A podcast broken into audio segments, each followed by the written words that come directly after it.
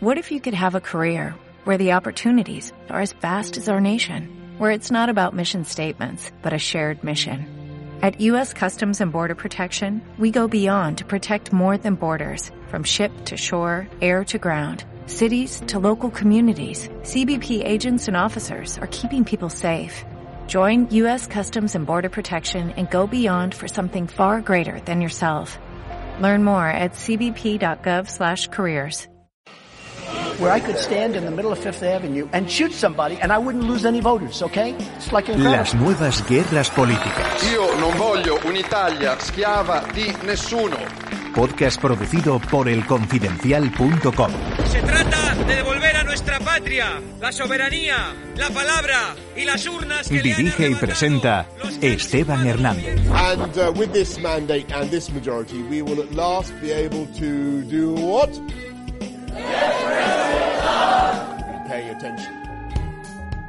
Esta es la historia de cómo algo que aconteció meses atrás en el mercado de una ciudad china que ni siquiera mo- sabíamos que existía, ha acabado generando una crisis global. Pero también es la historia de cómo nuestros sistemas lidian con las crisis y de las lecciones que podemos aprender de ello. David Jiménez, exdirector del Mundo, autor del exitoso libro El Director, eh, fue corresponsal durante muchos años en, en Asia y conoce estupendamente aquella zona. ¿no? ¿Qué tal, David? Muy bien, encantado de estar aquí. Y Ángel Villarino, director adjunto del Confidencial, también fue corresponsal durante muchos años y estuvo destinado en China. ¿Qué tal, Ángel? Muy bien, pues también muy contento de estar aquí y además coincidimos David y yo durante bastante tiempo por allí. Sí, hay algunas cosas que no contaremos de esa etapa, pero lo que podamos lo contaremos. Hoy Xi Jinping acaba de visitar la ciudad de Wuhan. Han lanzado un mensaje ine- inequívoco de que han terminado dominando la epidemia. ¿Creéis que China ha salido reforzada de esta crisis? Bueno, el régimen chino son los maestros de la propaganda, ¿no? Ha elegido un momento en el que la situación está controlada para aparecer por allí y mm, eh, veremos si eso es así, si realmente está controlado. En todo caso, yo creo que se han demostrado ambas cosas, las debilidades y las fortalezas de la dictadura china. Las debilidades porque al principio ocultaron la epidemia, Incluso, mm, bueno, está la historia de ese doctor que denunció eh, el virus al principio. Se pudo haber detenido y en vez de hacer, eh, de tomar las medidas que se debían, lo que se hizo fue castigarle, obligarle a firmar un documento diciendo que no era verdad, etcétera, etcétera. Ahí están las debilidades, ¿no? Ocultar eh, la realidad y permitir que el virus se propagara más rápido y a más lugares. Pero en cambio está la fortaleza. Una vez deciden tomar medidas, pues al, ser una dictadura pueden hacer cosas como poner en cuarentena a millones de personas sin que nadie incumpla esas normas. Y ahí es donde se ha visto un poco pues el- la efectividad de, de ese sistema. Yo creo que en general eh, los chinos, no sé cómo evolucionará en, en Europa, eh, en España, en Italia, en Alemania, en Francia, en los países que tienen más casos de contagio en los próximos meses, pero yo creo que la, cifra que daban hoy de que ya solo hay 20 contagios eh, al día eh, y todos dentro del área de, de Wuhan, sí que ah, me hace pensar que lo que han gestionado la crisis, eh, estando de acuerdo con que al principio fue probablemente más que un desastre, lo que fue es pues repetir la, la, la- la pauta y la manera de, de- de- de hacer las cosas que, que, que, Que ya les pasó los con chinos, el SARS, con el SARS. de hecho. Y que ahí también, en, en esa primera fase, yo creo que hay eh, que hay una hubo una actuación de los gobiernos locales que muchas veces son los propios gobiernos locales, los propios eh, dirigentes eh, del, del régimen locales, los que acaban ocultando la información a Pekín. Eh, también es verdad que Pekín juega con eso para acabar siempre siendo, pues desde la China imperial esto lo han hecho siempre. Tú cuando tenías un problema con el gobernador local ibas a Pekín y era el que im- impartía finalmente justicia. Pero mm, teniendo, eh, o sea, dejando eh, fuera eh, esta primera etapa, yo creo que si hacemos a vista de pájaro un, un análisis de lo que ha ocurrido, creo que China sí que ha conseguido eh, frenar, eh, frenar la, la crisis. Puede repuntar, eh, un virus es impredecible, puede repuntar por otro sitio, pero con 20 contagios diarios después del escenario que tenían hace un mes, creo que sí, que sí tenemos cosas que aprender de cómo, de cómo lo han hecho. Es verdad que en parte pueden movilizar eh, por, el, por las características del régimen político que tienen, pueden movilizar eh, de una manera que no pueden movilizar las, los países eh, democráticos a sus, a sus poblaciones, pero también es verdad que tienen una serie de, de fortalezas estructurales propias del sistema político y también de, la, de, cómo es, está configurada eh, cómo está configurado el país que, que, les ayuda no por ejemplo había una, el, el, propio esto no es propaganda china es el, es la, el propio tipo del que mandó ahí la Organización Mundial de la Salud a ver cómo lo estaban haciendo decía, contaba cosas increíbles. Decía, por ejemplo, que en los hospitales de Wuhan hay más eh, instrumentos para combatir eh, el, el, coronavirus y las enfermedades eh, pulmonares de los que hay en Suiza o en Alemania. ¿Por qué? No es porque esos hospitales estén mejor equipados, sino porque China es un país gigantesco eh, en el que hay un montón de hospitales que están bien equipados, si sumas todo lo que tienen entre todos, y que es capaz de movilizar recursos y mandar todos esos aparatos que, que había en Pekín, en Shanghai, a Wuhan. Eh, y porque además eh, han mandado 40.000 médicos y enfermeros, de, los han movilizado del resto de, del país. Esto, si yo pienso en cómo vamos a afrontar esta crisis cuando aquí tengamos las, las cifras y las finalmente las tenemos que hay en China, eh, no vamos a tener 40.000 voluntarios viniendo de ningún otro lado de Europa ni de ningún otro lado del mundo. Esto les hace mucho más fuertes a la hora de... Y otra cosa, ya con esto acabo, eh, otra cosa que les hace muy, muy capaces de movilizar y de, combatir este tipo de, situaciones con, eficacia es cómo eh, consiguieron que la población, hay una, proporción de funcionarios mucho más alta, funcionarios o para funcionarios o de, gente que trabaja de alguna manera para empresas estatales o para empresas que tienen contactos con el gobierno, de coger a toda a una cantidad de trabajadores ingente y ponerla al servicio de una crisis un ejemplo que ponía el tipo de la OMS. Los, los, trabajadores de, la, de, las aduanas eh, y de las autopistas, los que cobran los peajes de las autopistas, los pusieron a hacer test de, de coronavirus, los pusieron a llevar comida eh, a la gente que estaba en cuarentena y los pusieron a controlar que la gente no saliese de los edificios y que cumpliese las cuarentenas. Yo no sé si aquí seríamos capaces de poner a un tipo de la MT a hacer ese tipo de cosas. ¿no? A veces confundimos también lo que es eh, la fortaleza de un sistema político em, con el tipo de sistema político que tienen. Hay dictaduras increíblemente ineficientes y otras eficientes, y hay democracias ineficientes y, eficientes. Y creo que en el caso que acabas de señalar aparecen dos aspectos que son muy relevantes a la hora de entender cómo la Unión Europea, por ejemplo, afronta esta crisis. Para empezar, hay un ámbito de decisión que en Europa no hay. Es decir, la capacidad que tiene China de tomar una decisión y llevarla a efecto, Europa no la tiene. Y en segundo lugar, hay una eh, solidaridad nacional que es imposible que ocurra en Europa. Porque mm, eh, Dinamarca o Suecia no van a movilizar sus recursos para frenar la epidemia en Italia, por ejemplo. Bueno, ya no se trata solo de que después, cuando tomen las medidas, los ciudadanos se plieguen a lo que el, líder ha dicho, sino que hay un entramado estructural que facilita enormemente que las decisiones se tomen y se, lleven a efecto. Bueno, yo añadiría otra cosa, ¿no? Aquí se habla mucho en las ruedas de prensa del gobierno de la responsabilidad individual. Eh, y eso eh, es mucho más fácil de hacer en culturas asiáticas porque su concepto del bien colectivo está mucho más instaurado en la psique de, los asiáticos.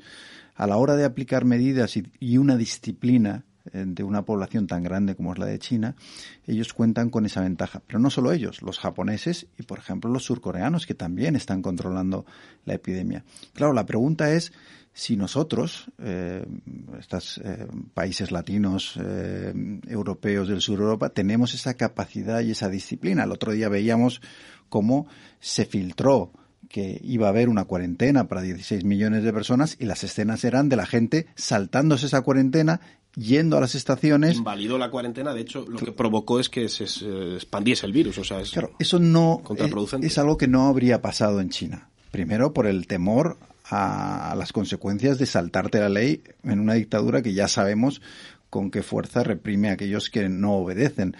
Pero también porque hay yo creo que un concepto del bien común de la sociedad que está muy instaurado, ¿no? Y, yo creo que eso les ayuda en, épocas de crisis, siempre les ha ayudado. ¿eh? Les ha ayudado en épocas de guerra, les ha ayudado en épocas de crisis y también en, momentos en los que la sanidad pública está en riesgo.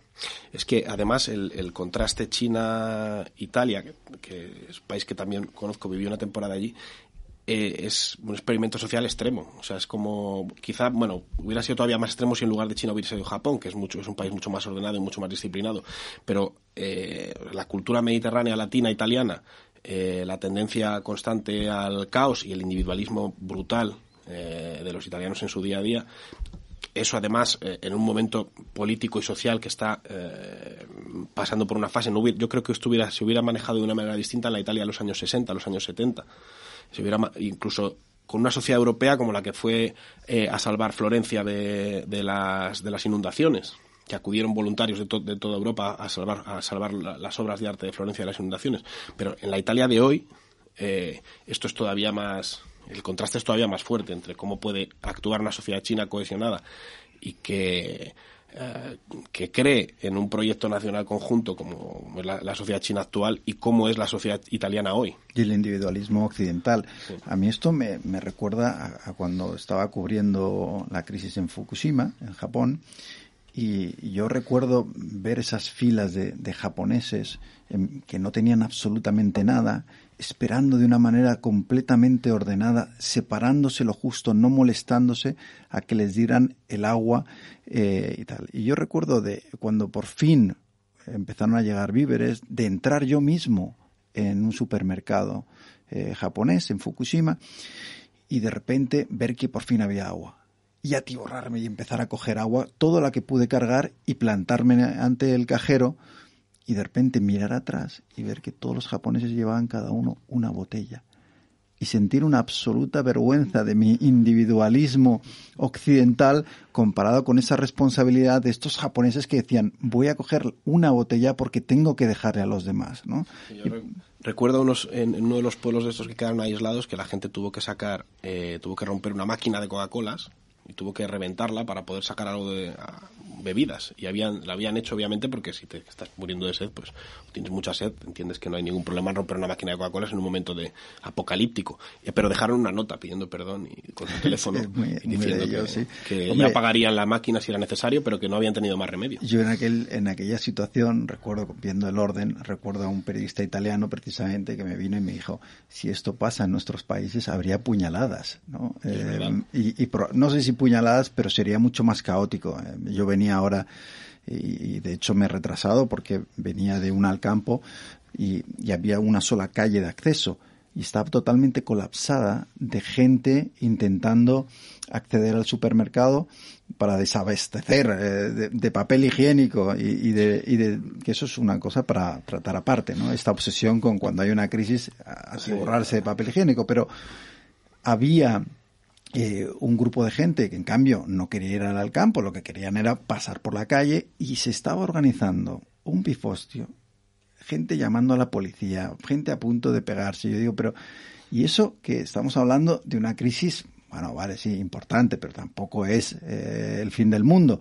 No quiero ni pensar qué nos pasaría si realmente esto fuera mucho peor. De todos modos. Lo que pasa es que más allá de la sumisión de la autoridad, que obviamente en, China existe, en Asia también, hay un elemento, digamos, estructural. A China le está yendo bien. Han pasado de ser un país irrelevante a la segunda potencia del mundo. Sus ciudadanos han ascendido en el nivel de vida muchísimo y eso también genera un plus de legitimidad respecto al sistema, ¿no? Con lo cual es más fácil impulsar decisiones y que la gente las acepte, ¿no? Pero a mí lo que me preocupa es la parte europea que es eh, esa apelación a la eh, responsabilidad individual como si fuera el único mecanismo que dispusiéramos para controlar la situación. Los eh, regímenes, sean cuales sean, tienen que tener mecanismos de previsión y, no hablo siquiera de lo coercitivo. Va a haber un tanto por ciento responsable siempre en una sociedad. El 5, el 10, ¿no? y lo que tienes que tener son los mecanismos para evitar que si por irresponsabilidad contagias a otras personas, tengan los recursos necesarios como para solucionar el problema. En, la sociedad europea y en la estadounidense especialmente, se juntan ambos, ambos, problemas. Es decir, hay un individualismo mucho más exacerbado, pero también hay menos mecanismos de previsión y de contestación a esa falta de responsabilidad individual. Y ahí es donde creo que también hay grandes divergencias. Sí, es que, o sea, yo creo que la, el factor cultural es, muy importante y determinante, pero por eso decía que depende en qué momento histórico pilles a cada, a cada país o a cada sociedad. Yo creo que los occidentales también hemos demostrado a lo largo de la historia que hemos tenido momentos en los que hemos sido capaces de unirnos con una causa común, de ser muy solidarios y de dar lecciones de cómo hacer las cosas y de organizarnos para hacer las cosas. Eh, la, la, propia sociedad americana, que ahora está, probablemente sea, tiene también un ejército muy potente que puede ayudar a solucionar casi cualquier crisis, pero es posiblemente el sitio donde, donde se, se vaya a gestionar o se esté gestionando peor eh, esta crisis, pero la propia sociedad americana, eh, las estructuras comunitarias que, con las que se ha manejado la sociedad americana tradicionalmente es, parte de la grandeza del país. Eh, lo que la frase aquella de no hay que nunca hay que em, eh, menos, menos, menospreciar o, o, o su, subestimar la capacidad de, la, de una pequeña ciudad americana para cuando se, empeñan en hacer algo para, conseguir lo, que se empeñan en hacer.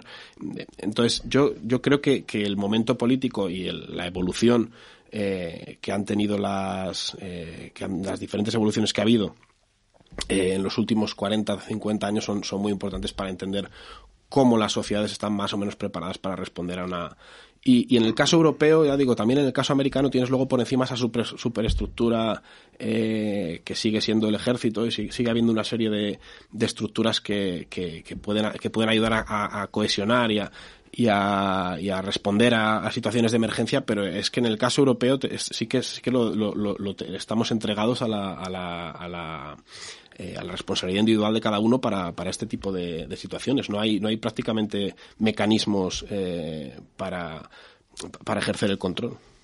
Totalmente de acuerdo, pero quería subrayar un aspecto respecto del, del régimen chino. Si uno eh, examina esa red de think tanks especialistas y expertos que tienen al servicio del gobierno, que es enorme, que es muy superior a las a los europeas en, en número, y lo comparas con los asesores que tiene a su lado Trump, por poner un caso, entiende rápidamente la debilidad de, un sistema y la, fortaleza del otro. También es cuestión de los especialistas, de la gente que sabe sobre el tema, de los técnicos que tienes a tu lado para aconsejarte, ¿no? Yo en otra situación eh, y con otro presidente confiaría más en los expertos estadounidenses, eh, pero es que Trump en los últimos años lo que ha hecho es eh, expulsar a cualquiera que tuviera un conocimiento técnico sobre cualquier materia y rodearse de gente que lo adula. Entonces, eh, yo soy un convencido de que el país que peor lo va a pasar va a ser Estados Unidos, eh, peor que Europa, porque no tienen un sistema público de salud que se pueda llamar así. Y, además eh, la movilidad en Estados Unidos es, es, altísima. Hay muchos factores que me llevan a pensar que, que va a ser el país que, que más va a sufrir este problema. De todas formas, cuando hablamos de China, hay que tener cuidado con mitificar también la efectividad de la dictadura, porque una de las razones de que sea tan efectiva es que no tiene en consideración a la gente, a las personas. Y en eso pueden ser crueles. Es decir, eh, habría que ver eh, en esa respuesta y con esa brutalidad con la que se ha controlado el problema en China, cuáles están siendo los efectos, ¿no? Algunos ya los conocemos, ¿no? pero para muchísima gente que ha perdido sus puestos de trabajo, negocios arruinados, etcétera, etcétera, que probablemente no van a tener una red de protección como tendríamos en Europa, donde mm, más allá de las medidas también se tienen en consideración otras cosas, ¿no? Y ahí es donde, eh, bueno, está ese equilibrio entre mm, el modelo chino y el modelo europeo. Probablemente eh, una cosa entre medias es probablemente lo mejor para, para ejercer el control en una crisis de este tipo. Sí, totalmente, totalmente de acuerdo. Es que en el, en el, obviamente en el día a día eh, y en el, en el trato, digamos, cotidiano con las autoridades, eh, las ventajas de vivir en una sociedad eh, como esta, una sociedad libre, son infinitas. O sea, respecto a una sociedad en la que desde el poder te pueden imponer absolutamente cualquier cosa. Es en los momentos mmm, de crisis en los que las cosas probablemente se, se dan la vuelta. De todos modos, lo que decía Esteban al principio también es cierto. No, no, el régimen muchas veces no, la eficacia de un gobierno siempre, o sea, no, no, no todo depende del tipo de régimen político que tenga. Yo estoy pensando, por ejemplo, en cómo, cómo se va a gestionar esto en la India, ¿no? Eh, y, yo preferiría ahora mismo estar en, estar en Wuhan que en, que, en, que, en Delhi, ¿no? Entonces, o, o, cómo se ha hecho en Corea del Sur, que es un país democrático, con, algunos problemas, pero es un país democrático, o en Taiwán, eh, que se está controlando. Eh, y son, son, son países son países democráticos. o, el caso de Japón. No, es incompatible Exacto.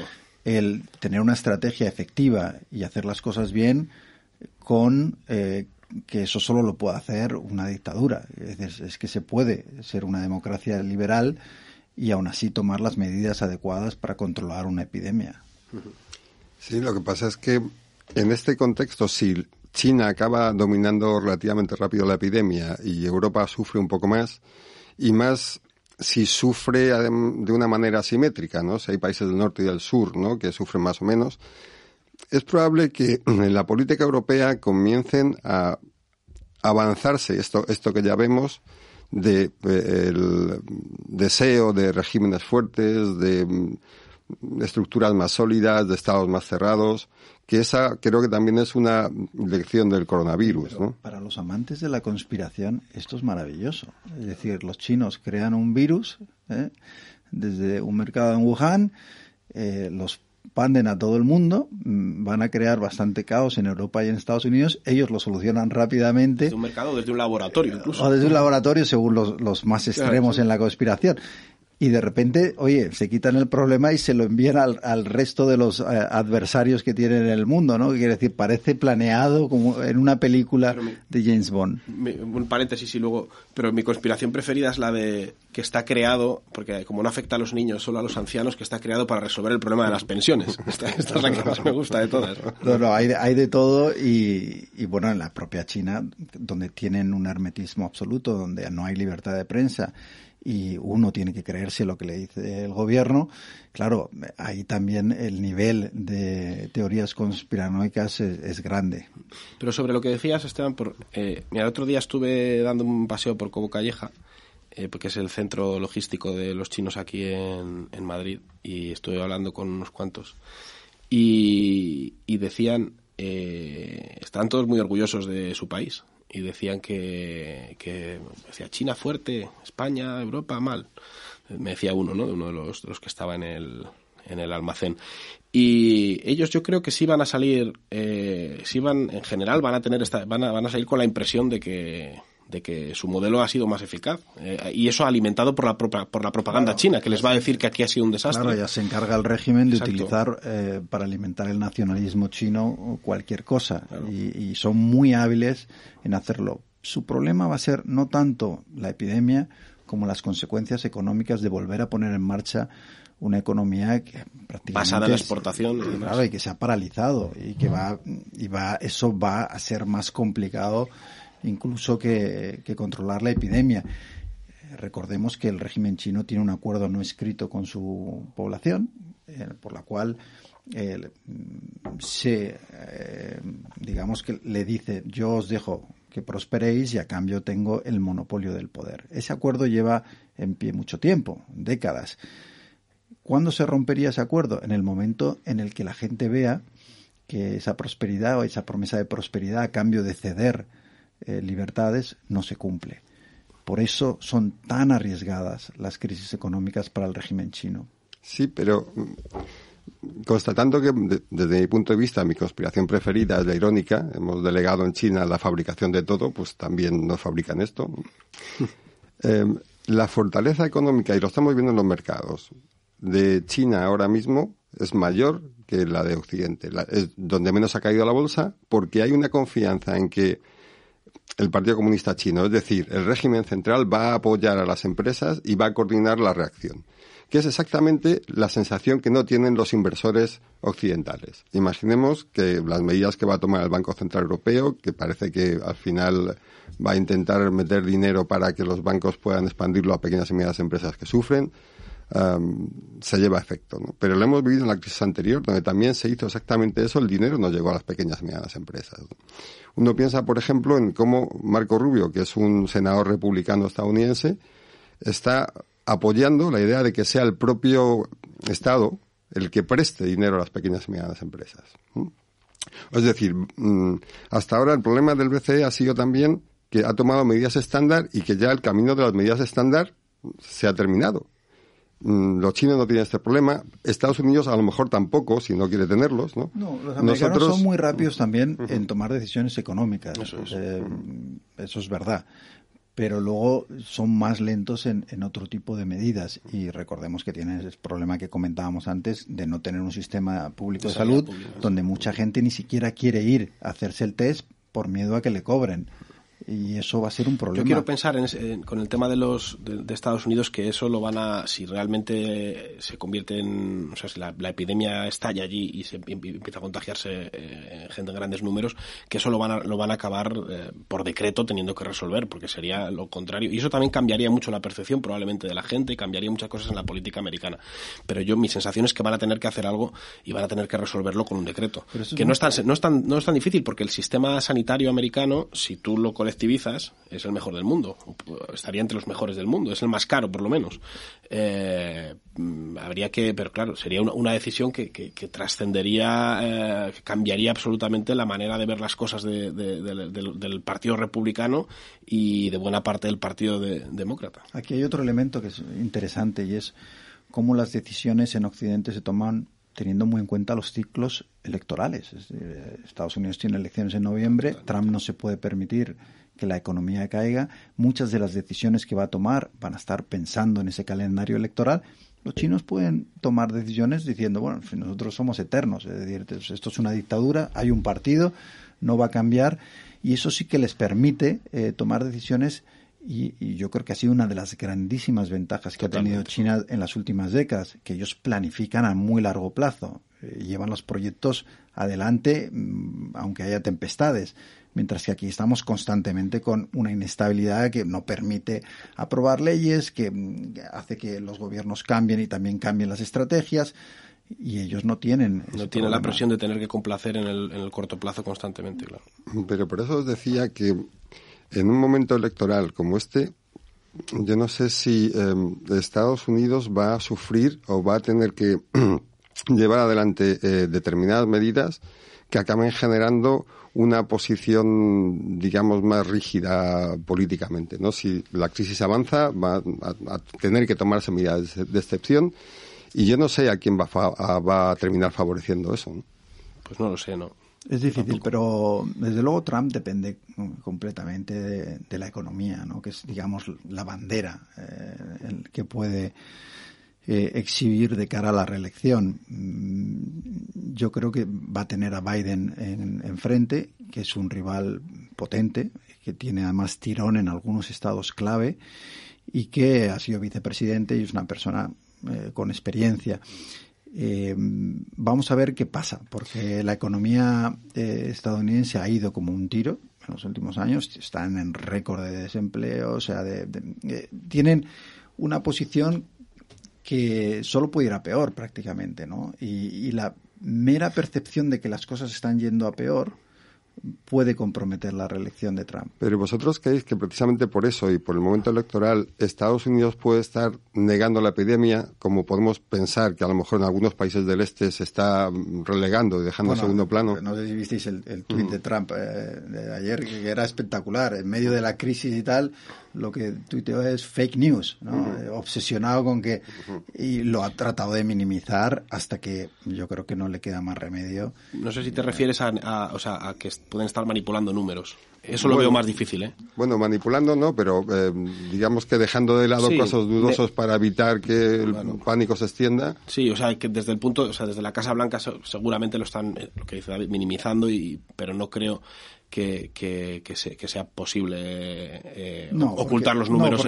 porque, los organismos son muy independientes. Muy independientes y muy transparentes en general. Que en cambio en China, volviendo a, China, ahí, te pueden estar contando que está controlado y quién tiene la certeza. Ahí me fío más de, la Organización Mundial de la Salud, ¿no? Que está, que tiene equipos y que al parecer sí dice que, está siendo controlada. Pero mm, de China no te puedes fiar porque además eh, tenemos ya muchas experiencias. Claro, yo, recuerdo cubrir el SARS, ¿no? En el año 2003 y aquello también no fue tan grave como esto, pero mm, provocó un colapso también de las bolsas, más de 800 muertos y todo fue eh, por la ocultación de información de, de China.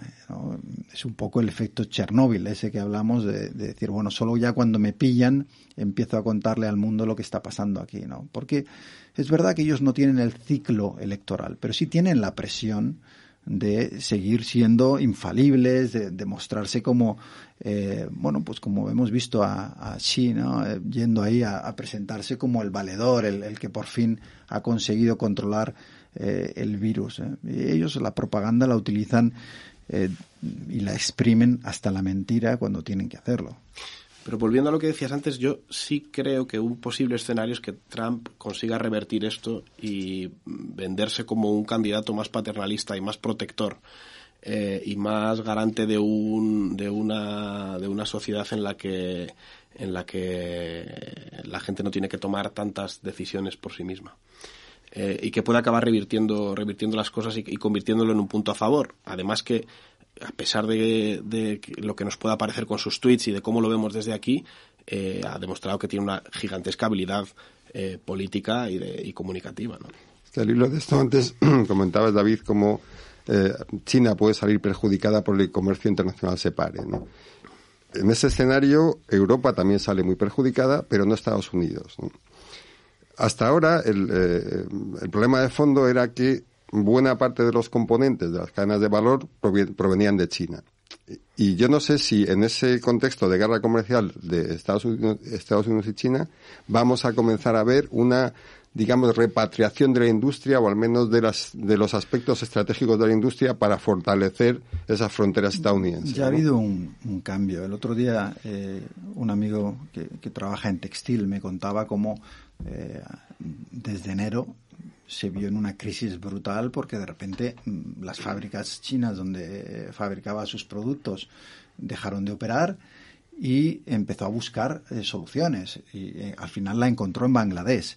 Eh, Vietnam eh, está mm, absolutamente desbordado de peticiones. O sea, si tú ahora quieres encontrar una fábrica para hacer cualquier cosa en Vietnam, olvídate. Y eso también, eh, uno, Vietnam, si te fijas, no tiene mm, oficialmente casos declarados prácticamente cuando es imposible porque comparte, comparte, comparte, frontera con China y es absolutamente imposible que no haya casos declarados en Vietnam. Lo que pasa es que lo están ocultando porque se están llevando toda se están Llevando, claro, Camboya, eh, todos estos países se están beneficiando y yo creo que muchísimas empresas se han dado cuenta del riesgo de depender tanto de China. ¿no?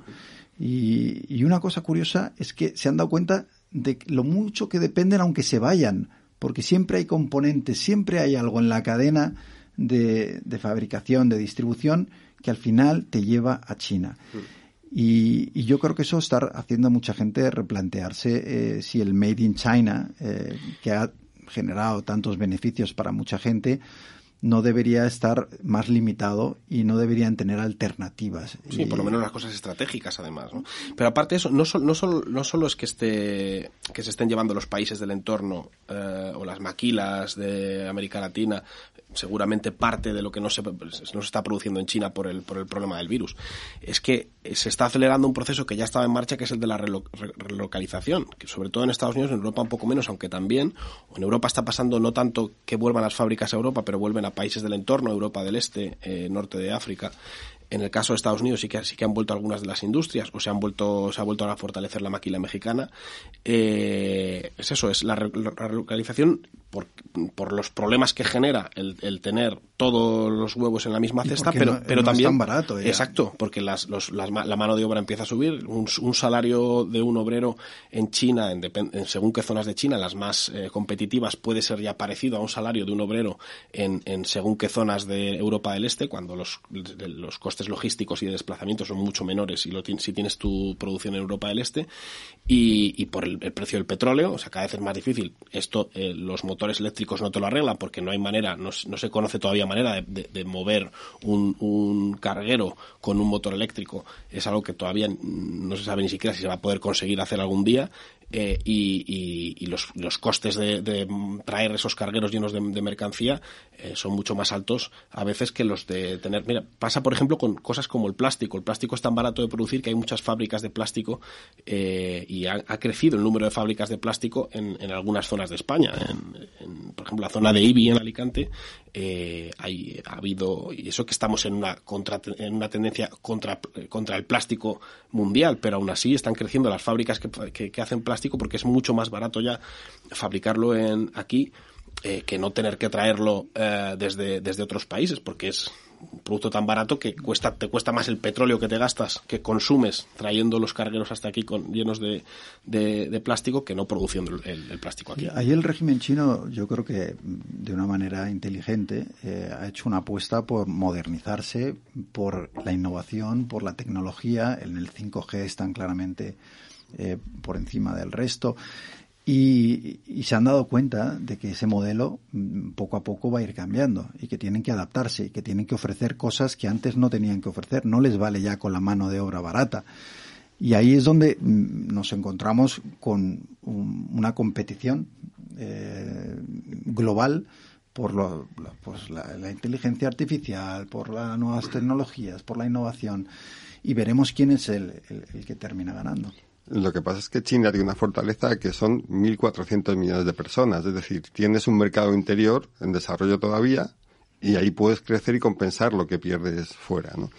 Lo, que, lo que os quería preguntar es, ¿la crisis del coronavirus es un acelerador de los procesos que ya estaban en marcha, en marcha internacionalmente? ¿Vamos a vivir una intensificación de lo que ya estamos viviendo? Comentabais las relocalizaciones productivas Hablábamos también de un de una solidez de las fronteras, ¿no? Con el, con el caso de Trump. ¿Vamos a vivir algo ahí? O... o sea, yo lo primero que creo que va a pasar, y, por lo que he hablado con empresarios en, en, las últimas semanas, mm, que son los que están en el día a día, me parece que es lo más probable, es que lo que ya era una desaceleración de la economía, mm, probablemente va a ir a recesión. Es decir, vamos a tener un año muy malo y además eh, globalmente. No, no, no, se va a salvar eh, probablemente nadie. Sí, es una crisis en la que no te compensa nada, como siempre suele pasar. Siempre hay algún área que te compensa. O sea, China mm, probablemente en, el trimestre se va a contraer.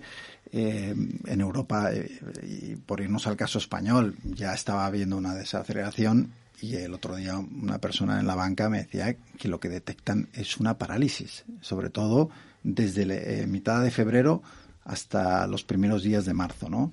Eh, de caída eh, muy pronunciada en todos los sectores.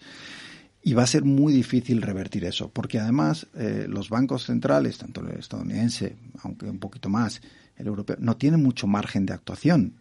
Y los gobiernos están muy endeudados, con déficits muy importantes que también dificultan el, poder inyectar dinero. Ah, veremos, por ejemplo, en España de dónde va a sacar el gobierno ahora dinero, no solo con todas las promesas que había hecho sociales, sino ahora con el plus de lo que va a tener que gastarse en intentar ponerle una tirita a la crisis de, de la epidemia.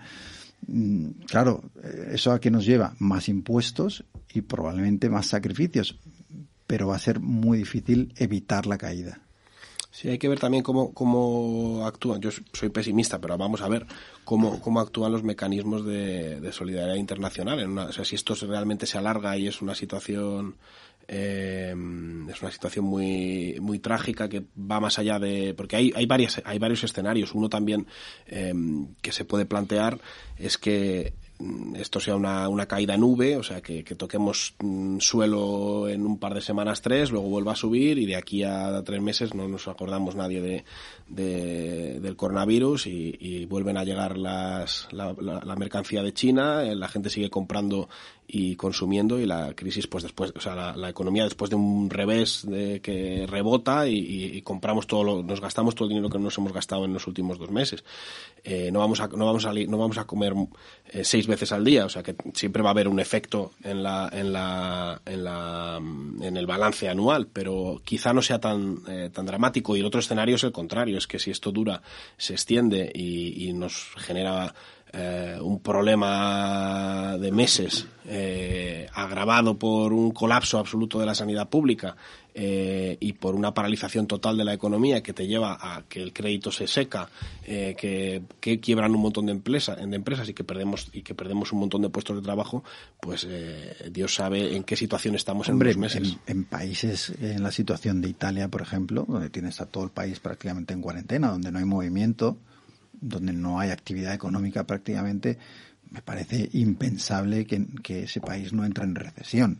Eh, y, y veremos si países como España evitan esa situación. No parece que vayamos en el buen camino, no quiero ser negativo, pero parece que en España hemos actuado tarde, no hemos seguido el ejemplo chino y nos hemos eh, ido más al ejemplo italiano y ya hemos visto cómo ha acabado uno y otro. Hemos reaccionado incluso más tarde que, Italia y además hemos reaccionado teniendo muy muy reciente, muy cerca el ejemplo italiano. bueno, es que, lo, agrava más porque no es una cosa es que no sepas lo que va a pasar y otra cosa es que ya lo estés viendo. Solo pensar que el domingo mm, estábamos con los estadios de fútbol llenos, manifestaciones de decenas de miles de personas en la calle y de repente al día siguiente estás cerrando colegios, estás poniendo medidas muchísimo más restrictivas eso te lleva a pensar que se podía haber hecho antes.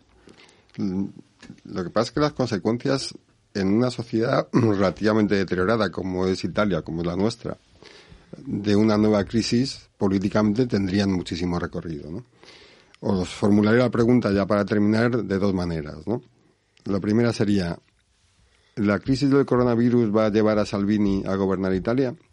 En segundo lugar, eh, la crisis del coronavirus va a dar lugar a nuevas opciones políticas o a políticas eh, diferentes, si queréis más arriesgadas de, de las, aquellas que estábamos acostumbrados en el mundo occidental? Yo creo que los, las crisis son una grandísima oportunidad para los populismos cuando están en la oposición. Eh, porque eh, enseguida te ofrecen soluciones facilísimas y, y, la gente las compra y demás, ¿no? Y en cambio, pueden ser muy negativas si estás en el poder, porque entonces se ve la inefectividad, la inutilidad en el caso de Trump, ¿no? Eh, que estamos viviendo estos días. Entonces, depende mucho de la posición en la que estés. Es muy fácil afrontar una crisis desde la oposición, eh, y aquí lo vivimos cuando tuvimos la, eh, la gran recesión y la crisis después de Lehman Brothers, pues como eso hizo que emergieran nuevos partidos, que emergieran populismos, y en cambio mm, hizo mucho daño a, quien estaba en el gobierno en ese momento, ¿no? que perdió el poder en el caso de Zapatero. Entonces, eh, eh, varía mucho en, función de tu posición. En todo caso, no me, ya Salvini, nada más empezar la crisis en Italia, ya empezó a vincularla con la inmigración, la globalización, es decir, es, eh, bueno, retórica barata, pero que cuando la gente tiene miedo, pues eh, también está más abierta a, comprar ese tipo de, discursos.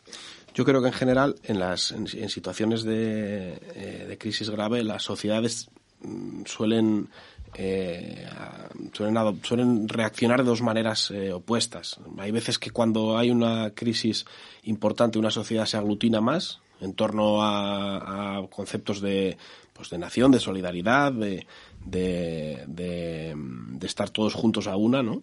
Eh, que creo que me da la sensación de que es lo que ha pasado en China. Eh, y hay, hay eh, crisis que, la que sirven para que las sociedades se partan y se polaricen todavía más. Que, bueno, prefiero ser optimista, pero me da la sensación de que es lo que nos está pasando aquí o con lo que nos va a pasar.